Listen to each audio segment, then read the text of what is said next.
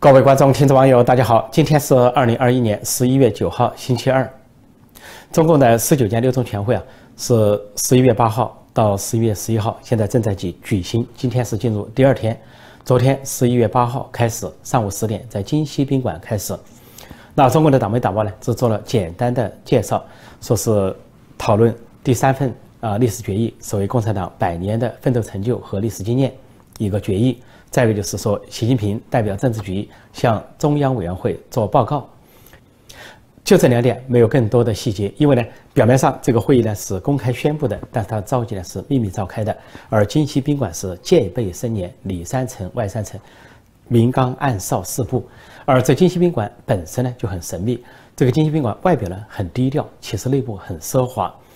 它是位于海淀区洋房店路一号。在这里发生了很多的大事件，包括文革中啊，这个毛泽东的中央文革小组以江青为首的跟这些老干部做斗争，在金溪宾馆上演了很多戏，还有毛泽东跟周恩来他们的一些密谋啊，也在这里上演。而在毛泽东死后，呃，不管是改革开放年代还是现在习近平时代，呃，中共的重要的会议啊都在金溪宾馆举行，特别是中央委员会的会议。那么这回十九届六中全会照例在这里举行。这个金溪宾馆呢，跟其他宾馆有一个不同，就它属于军队的编制，呃，所以是唯一不对外开张营业的宾馆，既不接受这个国内的客人，更不接受外宾，就是中共的这些达官显贵专用。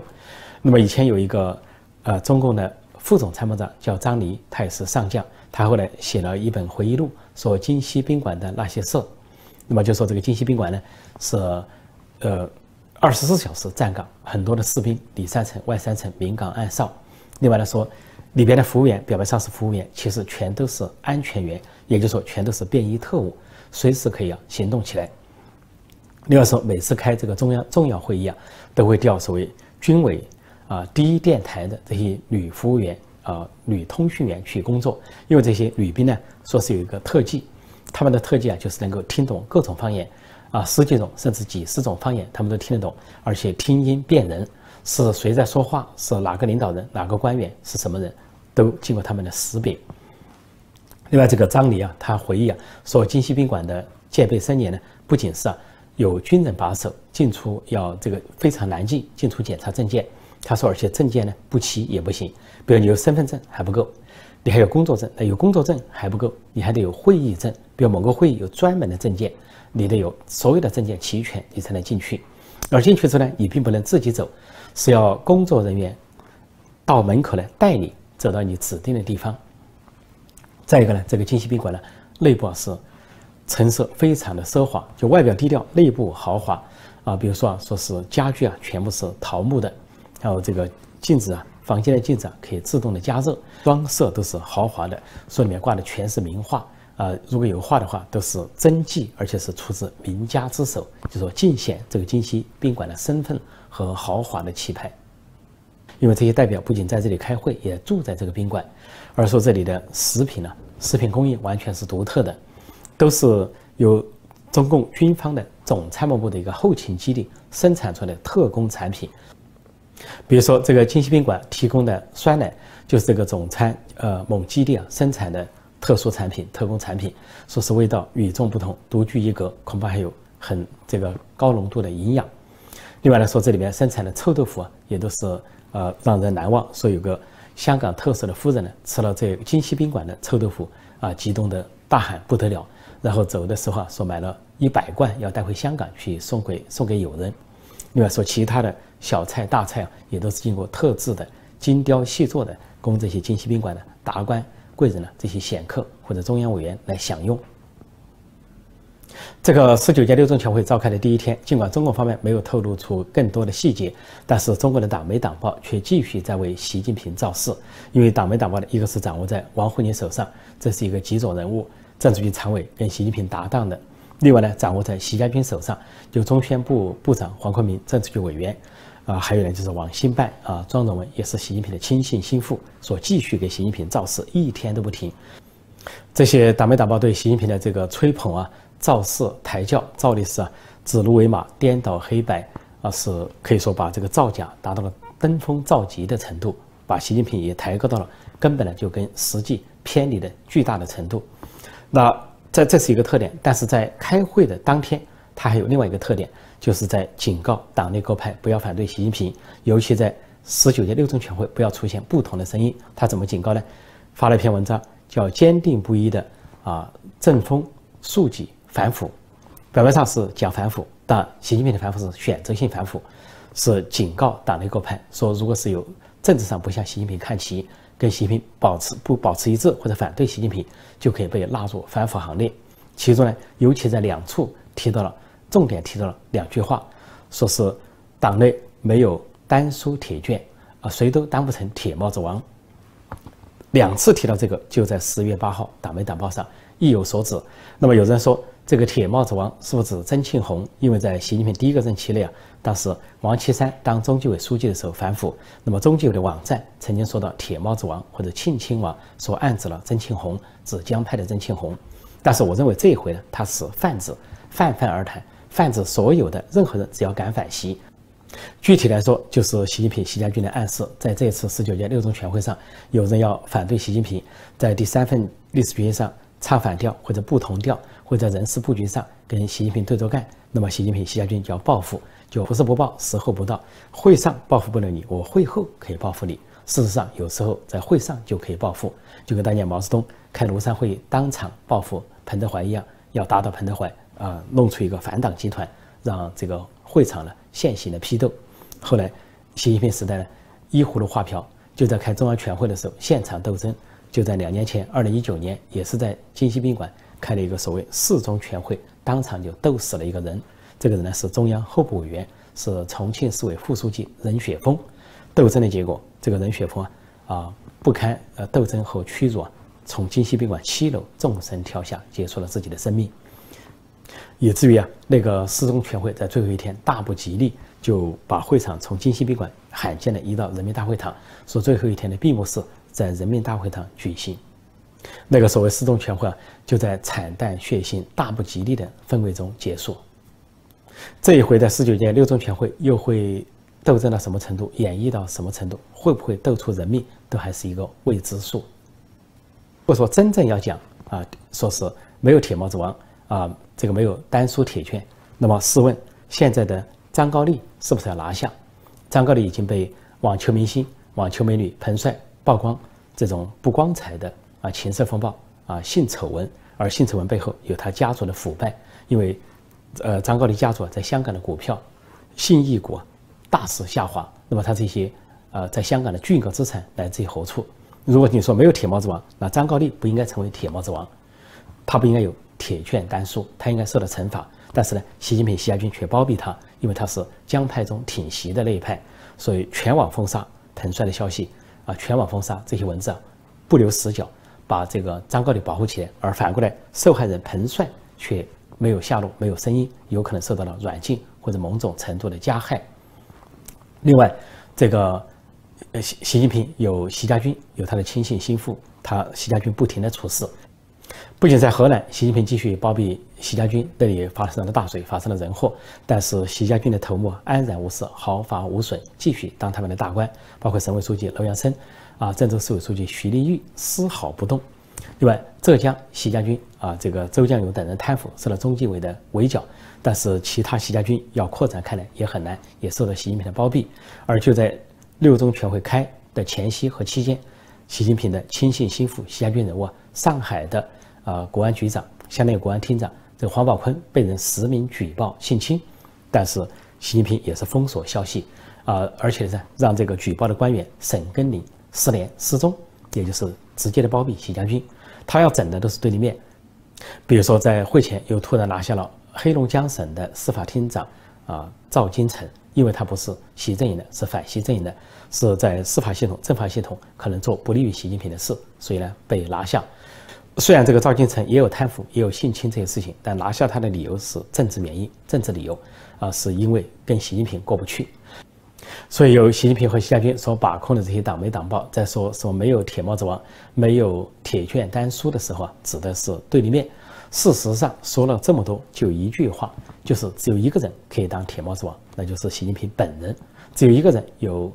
铁。券丹书，那就是习近平，他可以自己给自己开铁券丹书。因为蒋太傅他家族呢是化外之地，不受追究啊，他的姐姐姐夫不受追究啊，他的侄子在澳大利亚洗钱也不受追究。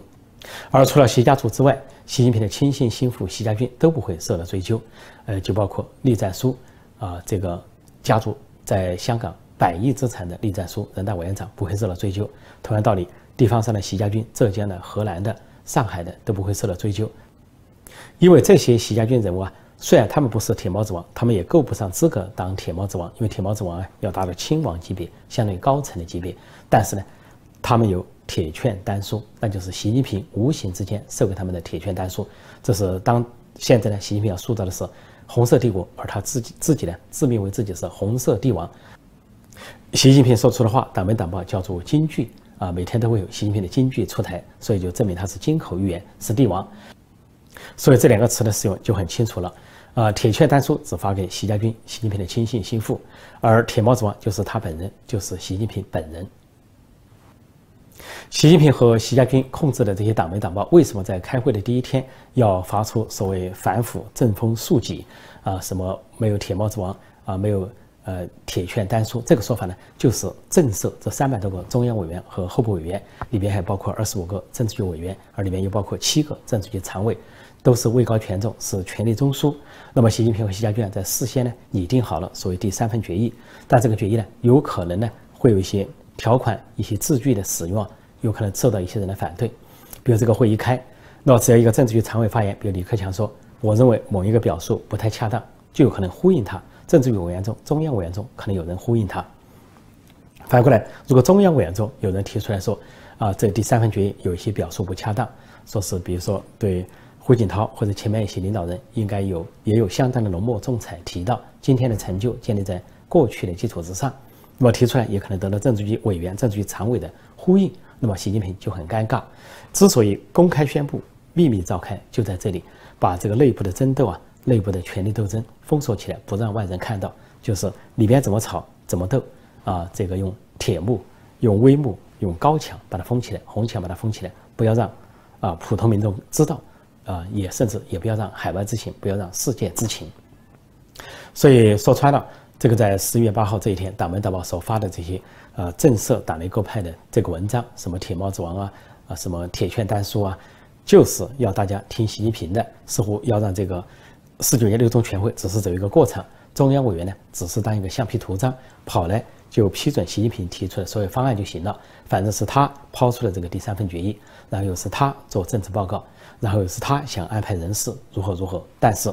看上去啊。不见得如此，不见得如愿。不要说这个第三份决议，在上一次十月份的政治局会议上就出现了不同的声音，以至于出炉的时候呢，是把江胡习并列的，就习近平跟胡锦涛啊江泽民是并列的，并没有突出他自己，或者说没有把他跟毛泽东、邓小平相比。但是呢，过了那个政治局会议之后，啊，习近平、习家军所把控的媒体，又开始造势，把他造的，就是呃超越江湖。把江湖两个人归于邓小平那个时代，然后就说只有叫三段论，只有毛泽东时代，只有邓小平时代，然后就是习近平时代，然后似乎不仅江泽民、胡锦涛是过渡人物，在前面的胡耀邦、赵紫阳、华国锋就更加是过渡人物了，所以就是习近平呢要跟毛邓齐肩并比，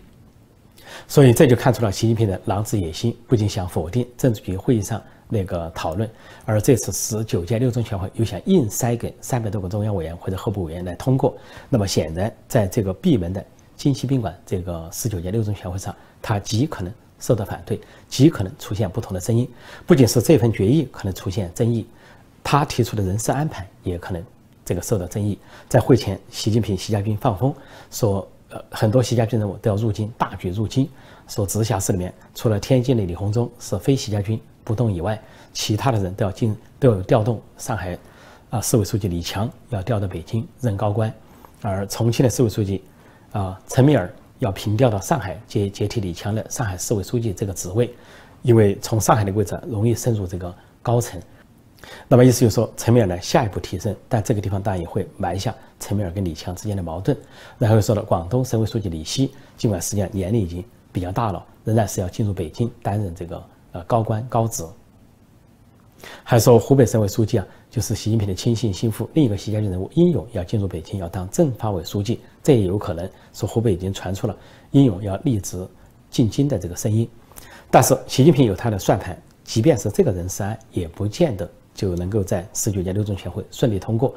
不仅中央委员可以提出不同的意见，政治局委员有人提出不同的意见，尤其是政治局常委层面有人会提出不同的人选。说这点。即绝对有一番争斗。对于这个争议和争论的顺序，大概是在会议的头两天会围绕第三份历史决议发生争论争议，接下来的后两天会围绕人事安排发生争论和争议。也就是说，四天的会议啊，要在结束之后，从他的公报、相关的决议啊、相关的一些人事安排，才能够看出这次会议啊争斗的痕迹或者争议的结果。说到党媒党报大捧特捧习近平，为他抬轿，为他造势，为他大唱赞歌，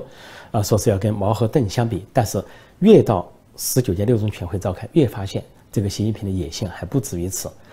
他不只是毛邓习说三段论，把这个江泽民和胡锦涛抹去，而且呢，他还想直接跟毛并列，所跨越邓小平，对他呢流露出了第二层野心。但是到了靠近开会，尤其十一月八号所发出的文稿显示啊。他还想超越毛泽东，比如说今年七一啊，是中共建党百年，在之前六月份啊，习近平他们炮制出一个中国共产党百年奋斗史，其中呢提到习近平是一百八十四次，提到毛泽东一百三十八次，提到邓小平七十五次，那么那个时候就说他已经碾压了毛泽东和邓小平。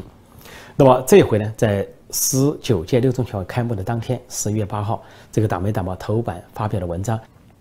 标题叫“习近平带领百年大党奋进新征程”。在这篇文章中提到，习近平呢是一百五十三次，毛泽东只有五次，邓小平四次，江泽民一次，而胡锦涛连一次都没有，所以完完全的碾压了所有的人，不仅碾压了江河湖，碾压了邓小平，甚至把毛泽东都碾压过去了。说他的野心不小，实际上他要超越毛泽东，成为中共啊第一人或者中共唯一一人。以后毛泽东的开国已经不算什么了，邓小平的改革开放也一边去，习近平才是共产党真正的大佬，是天字第一号的红色皇帝。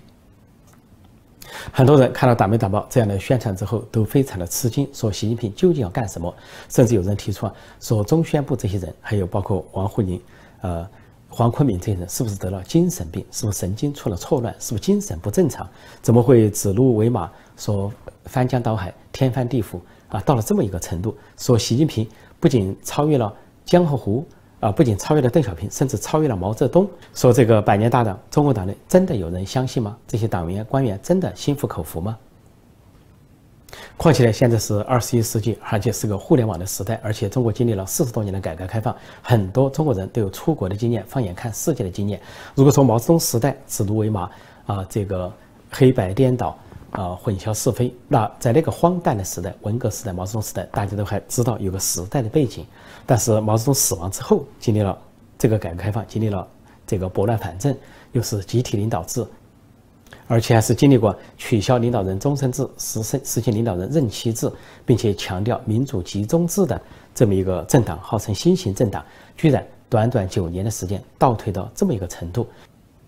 对这样的倒退。倒行逆施，文革二点零版，习近平和习家军方面是毫无顾忌，根本不在乎，甚至就在十九届六中全会前，特别的通过特别的方式宣誓，就是要回到旧时代，啊，比如说十九届六中全会前突然开始放两个老电影，两个文革的电影，一个叫《红旗渠》，一个叫《火红的年代》。《红旗渠》呢是说当时毛泽东时代，啊，文革时代搞了一个河南临县的这个水利工程，叫红旗渠，那么就为此拍了一个电影。表示农业战线上的一面旗帜，是在毛泽东，呃，这个好像在抓农业的一面旗帜。另外呢，火红的年代是讲工人、工业方面的一个旗帜，它的原型呢，说在四川，啊，建立了一个攀枝花钢铁公司那个过程，后来拍成了电影，呃，以那个为基础拍成一个电影。那么这个攀枝花呢，以前叫渡口，说在那里搞三线建设，建立了一个钢铁公司，叫攀枝花钢铁公司之后，那个地名也改成了攀枝花。